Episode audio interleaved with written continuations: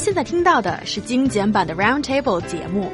想收听并下载一小时完整节目，请关注我们的微信公众账号 EZFM Roundtable，然后发送关键词“完整版”获取下载方式，或者直接下载轻松调频 App。Recently, a special course in a university in southeast China has gone viral. The course aims to give students some experiences if they happen to time travel to the pre-Qin period. That's roughly 200 or 300 BC. So what exactly is being taught in this course? And is this innovative teaching or sheer nonsense? Before we get to all these questions, first I'd like to know a little bit more about this course. So, recently, Pan Weiheng, a young female university teacher, has become famous online because of a special course she's been teaching in Fujian Normal University. The course is named Manual for Time Travel Back to Pre-Qin Period. Uh, the course helps students experience the life in the pre-Qin period, which was before the Qin dynasty, as you said.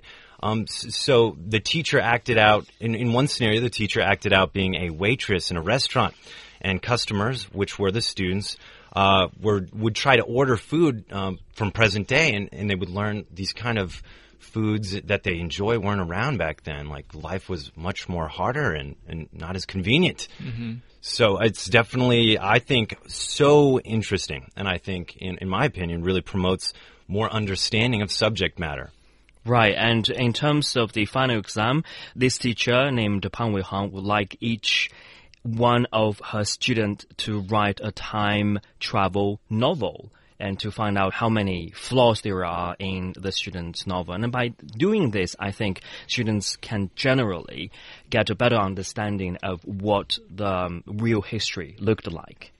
Yeah, and looking at this uh, this this topic today, um, from an American perspective, perspective, during my undergraduate, we had classes like Greek myth, which mm. was maybe 300 students in an auditorium. Mm -hmm. And the teacher would uh, teach us through various mediums, watching movies, um, or just her, you know, lecturing.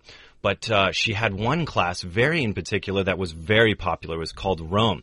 And HBO Ooh. did a series called Rome, and she actually would go through the series and we'd watch these actors portray actual people in history, and mm. by uh, reflecting on these roles and how they portrayed uh, the actors and what actually happened, we learned so much more.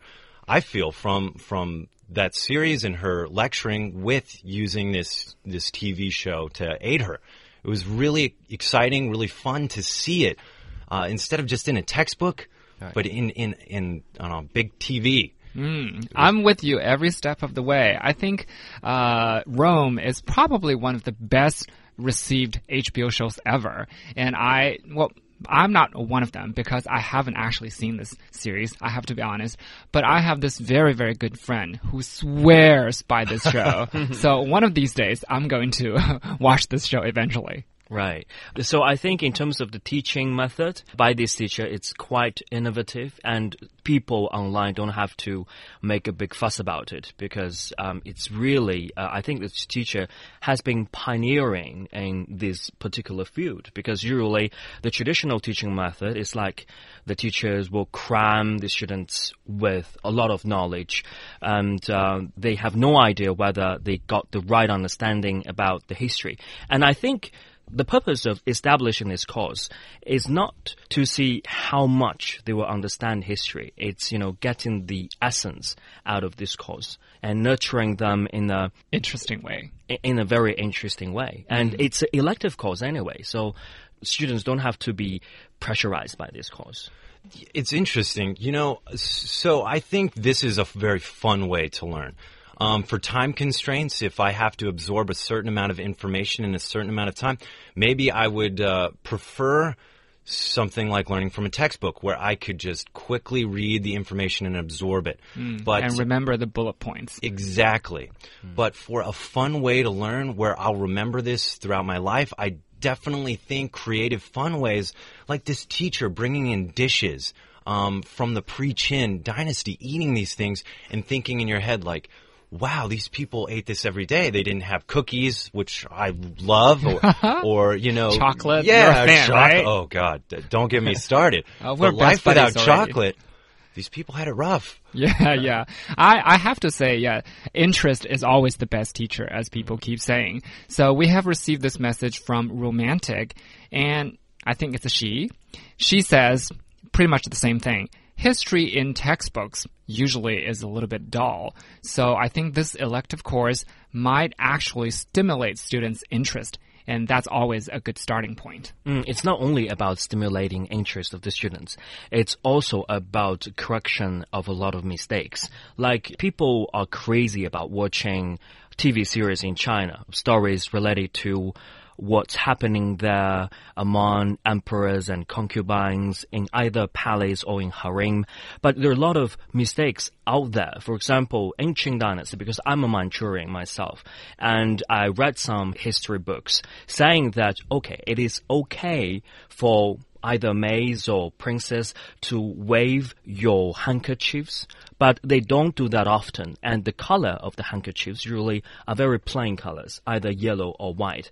And those people who frequently wave your handkerchiefs are those professional prostitutes. You could find them in the famous eight alleys or hutongs in Beijing back then, but not for those concubines or maids in palace or harem. So ah. I think the teacher has got the essence of what history is really about, and he can really correct some of the mistakes made by those silly and crazy producers from the entertainment industry. That's a good point. I, I never thought of that. So that actually places a lot of stress and also pressure on the teacher because if he or she is using this method, he or she has to get the facts straight first. Right. He or she has to watch a lot of TV series and try to find out the mistakes. to be critical in the first place, you have to finish watching all all of these shows and then finding all all of the mistakes in them. But um, I can see I can see the merit in this method for sure because as we keep saying, this is a fun method and this could also be very educational.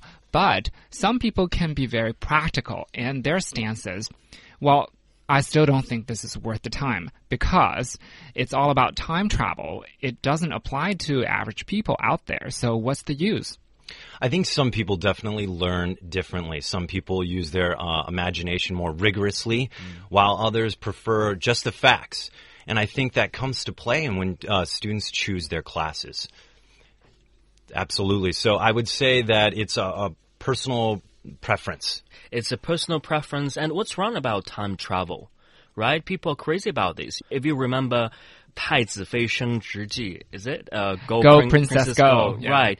That is a, a big hit on the internet. People are discussing the show all the time. And I think if we can learn something and get some entertainment values out of it, what's wrong with having it? in our Yeah, daily exactly. life? If, you know, you can have some fun and also at the time at the same time learn something, then I think it's a good idea. So there's no harm in that whatsoever. Apparently this topic has got a lot of people's interest and we have received this message from Han and I think it's a very good answer to those people who think this is a waste of time. And Han says, well, that's a great idea. Taking this class is necessary for students today because for them, time travel will be possible in the future. I think that's a very good point. It, maybe in the, not in the near future, I don't think. not in the near future, but I think uh, using your your imagination and creativity only increases the bounds of human capabilities. So who knows? The sky is the limit. The sky is the limit. I like that. yeah, I like that too. and also, um, this message from Murphy Fan Xiaomi. She says, I wouldn't exchange my life in the 21st century with a chance to live in pre-Qin dynasty. So that's pretty much just a statement on her stance. Not much about this course, but uh, about her choice. My question to her is what if she could go there and then come back to our life here? That would be pretty Oh, cool. That'd Do you want to cool. mess with history? and also, speaking of this course, I know it's quite controversial, but apparently this course isn't the only innovative course we have seen. Um, we have some other examples all around the world, right? Yeah, actually, Georgetown University, uh, they did a course with Star Trek. And if, if you guys don't know what Star Trek is, Oh, I certainly do. Oh, and most people probably do, but it's about spaceships and, and space exploration. Yeah. And students will study and discuss philosophy from the TV series Star Trek, such as Is time traveling possible? And what if the world is not like what we believe? I thought this was really interesting because actually I have a personal experience I can reference to this. Hmm. I went to see the Star Trek movie with a friend who's an aerospace engineer. And actually, I would never recommend going and seeing a movie with an aerospace engineer that has to do with space because he would always sit there Pick next mistakes. to me. Yeah, and he'd be like, "Oh, that's not possible. Yeah. Oh, that's definitely not possible." and I'm like, "Hey, you know, I, I, I like this movie." At the same time, he's learning. He's he's saying he's understanding science better from a creative standpoint. He knows the the possibilities of what we can do from referencing a TV show. I think it's reinforcing uh, his knowledge. So absolutely, I think uh, that's one really good example. And uh, there's another one too. Frostburg State University took Harry Potter and science. Yeah. I mean, who doesn't love Harry Potter? And uh, the the class will help the student understand magic in the movie in a scientific way. And I thought this was interesting in particular because I took uh, so I double majored in my undergrad. I did religious studies and Ooh, I love that one. I love that one. Yeah, and I picked uh, religious studies because I was genuinely interested in the topic. And so one of the the famous parts of the, the Bible is when uh, Jesus walks on water.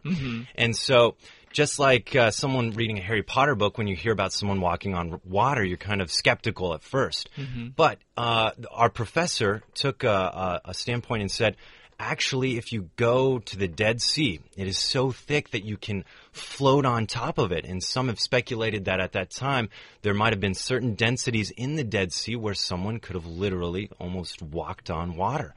And I was sitting there and I was, you, you're taking a book like the Bible, which is, you know, you can't prove everything that's happened in there. It's, it's a book like whether you believe or not but then you're applying actual science and what we know to it, and it's promoting some kind of greater understanding. And I thought that was so interesting. Wow, I am so sold.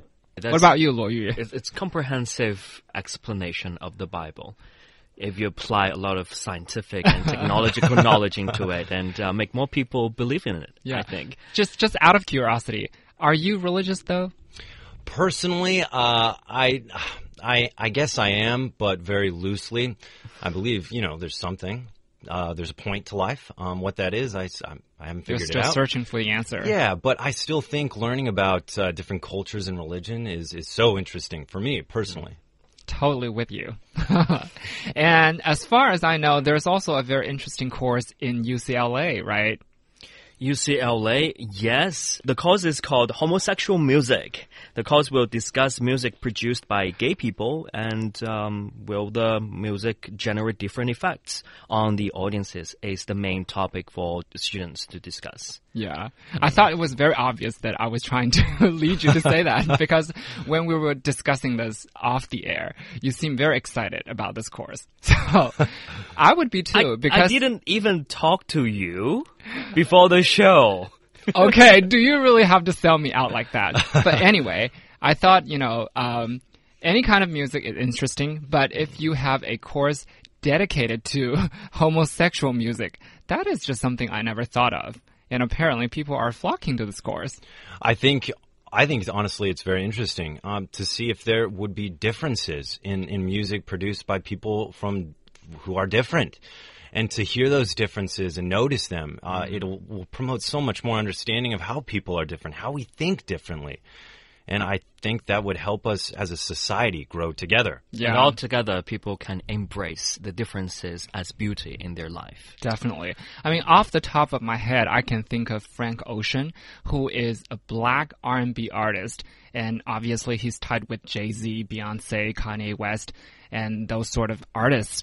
Because um, normally, when you think about R&B, hip hop, you think about black artists. You know that they tend to be quite um, homophobic. But there's this black guy who is uh, singing R&B music, but he is out, and he's also very tied with other uh, very popular uh, rap artists. That says a lot about breaking boundaries and you know forming bonds with you know different people. So, like Ryan said, I think this is a very good way to promote understanding between different people. Absolutely, and and you know, I, I wanted to reference one other class real quick too. In, at Santa Clara University, uh, people are learning about waste recycling, and students Yeah. will study how to collect and recycle waste, as well as moral issues like why waste centers are always in poor areas. This kind of education is is not just uh, learning how to clean up uh, the the earth, but at the same time learning like h- how it happens and in what areas. Obviously, in maybe in these poor areas, people aren't as educated about waste recycling, so they'll learn. Oh, actually, if we go educate people in these areas, we can really clean up these areas, and then maybe this will have a uh, an effect on them, and they'll feel more proud about their areas, and it will change things.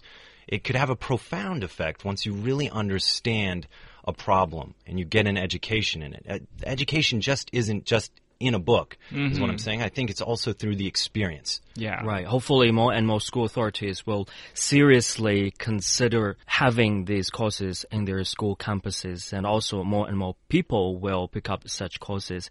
And I think when it comes to practicality, a lot of Chinese school authorities have been very innovative as well. For example, we see in Xiamen University there is um, course specifically for those people who want to learn the skill of tree climbing. Yeah, I want to do that. That sounds I'm not- amazing. I'm not very good at that, so I want to take that course. You can't imagine the picture in your head. And also in Tianjin University, actually we have talked about this on Roundtable before. It's dating course. Yeah. You know, how to fall in love, how to entice other people, how to be captivating, how to have a solid and profound relationship, and how to let this friendship be perpetual. It's like, you know, all these fancy and lovely topics. Yeah, but personally, I'm a little bit skeptical. I think when it comes to love and relationships and things like that, it should should be organic. I don't necessarily think it's something that could be taught. But- but but it- but that's just me. But it's better if you can listen to some mm. other Yeah, definitely. Good Yeah, experiences. it doesn't hurt. I think I think learning how to climb trees the best way possible sounds like an a, an amazing course to take. Yeah, that's what I was gonna say. When you mentioned tree climbing course, I'm so definitely gonna take that over others. So no matter it's a dating course or whatever, I'm still gonna pick the tree climbing course because it just sounds hella cool. and, and apparently, um, our enthusiasm has rubbed off on our listeners, and we have received this message from Jessie, and she says. Oh, this is totally blowing my mind you know, obviously, I think she is referring to the tree climbing course. And there's uh, Murphy Fan Xiaomi, and she says, listening to you three, it's like the three musketeers. Hey, that's cool. that's very cool. Yeah, that's very cool. I'll cool. take it. Yeah, I'll take it too.